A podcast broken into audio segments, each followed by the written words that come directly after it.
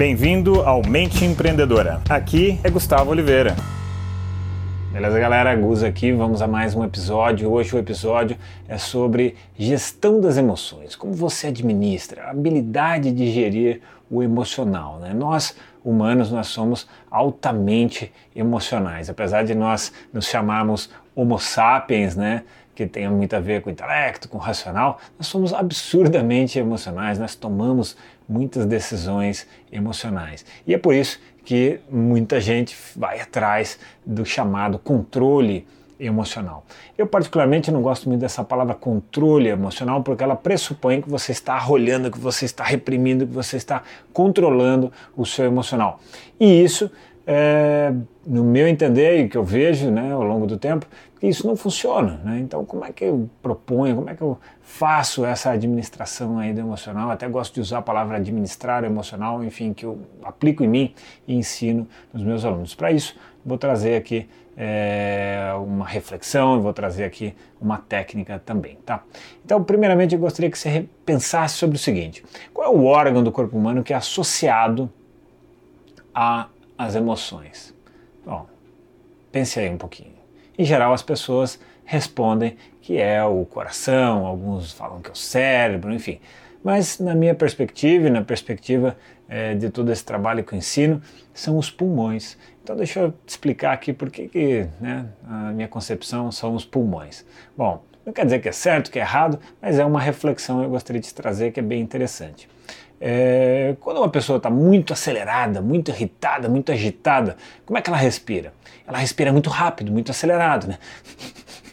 Ela respira muito acelerado. E quando ela está muito devagar, quase parando, como é que ela respira? Ela respira o oposto. Né? Quando ela está muito devagar, com a preguiça, muito mole, a respiração dela é tão sutil que talvez se você colocar um espelhinho assim na frente das narinas, é capaz de não embaçar. Uau, então existe uma correlação do é, emocional com os pulmões, ou seja, com a respiração. Então eu passei pelos pulmões apenas para trazer o elemento respiração. Então o padrão respiratório né, que você tem aí no seu dia a dia médio, ele indica mais ou menos o padrão emocional, tá? Então quando você embute ali em si mesmo um padrão emocional, isso dá reflexo na respiração e, portanto, dá reflexo no funcionamento de como é que seus pulmões se processam. Bom, então, será que se nós trabalharmos a nossa respiração, reeducarmos, então essa é a técnica, reeducação das respirações, será que isso dá um efeito é, contrário e reflexo no emocional? Hum, então isso seria interessante, porque com isso você conseguiria administrar efetivamente o emocional. Tá? Então essa é a sacada, esse é um insight, a reflexão que eu queria trazer para você hoje, que é essa ponte aqui que existe entre emocional e também entre a, a respiração, o padrão respiratório. Beleza, galera? Então começa a prestar atenção nessa respiração, começa a ficar atento a ela no seu dia a dia e te vejo no próximo episódio. Deixo para vocês aqui aquele abraço. Chegamos ao final deste episódio de hoje.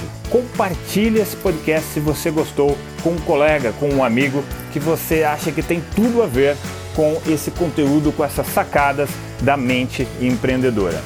E se você gostou do conteúdo e quiser conhecer mais, eu te convido a acessar o meu site gustavooliveira.com.br e lá você pode assinar também gratuitamente a minha newsletter de vídeos, tá? Você vai receber vídeos de sacadas minhas, de conteúdo, de técnicas, de conceitos sobre essa parte de performar melhor como empreendedor, ter uma atitude empreendedora caso você não seja empreendedor e se ainda estiver disponível o download gratuito do meu livro A Mente Empreendedora, tá bem?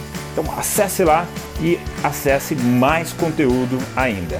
Bom, até a próxima!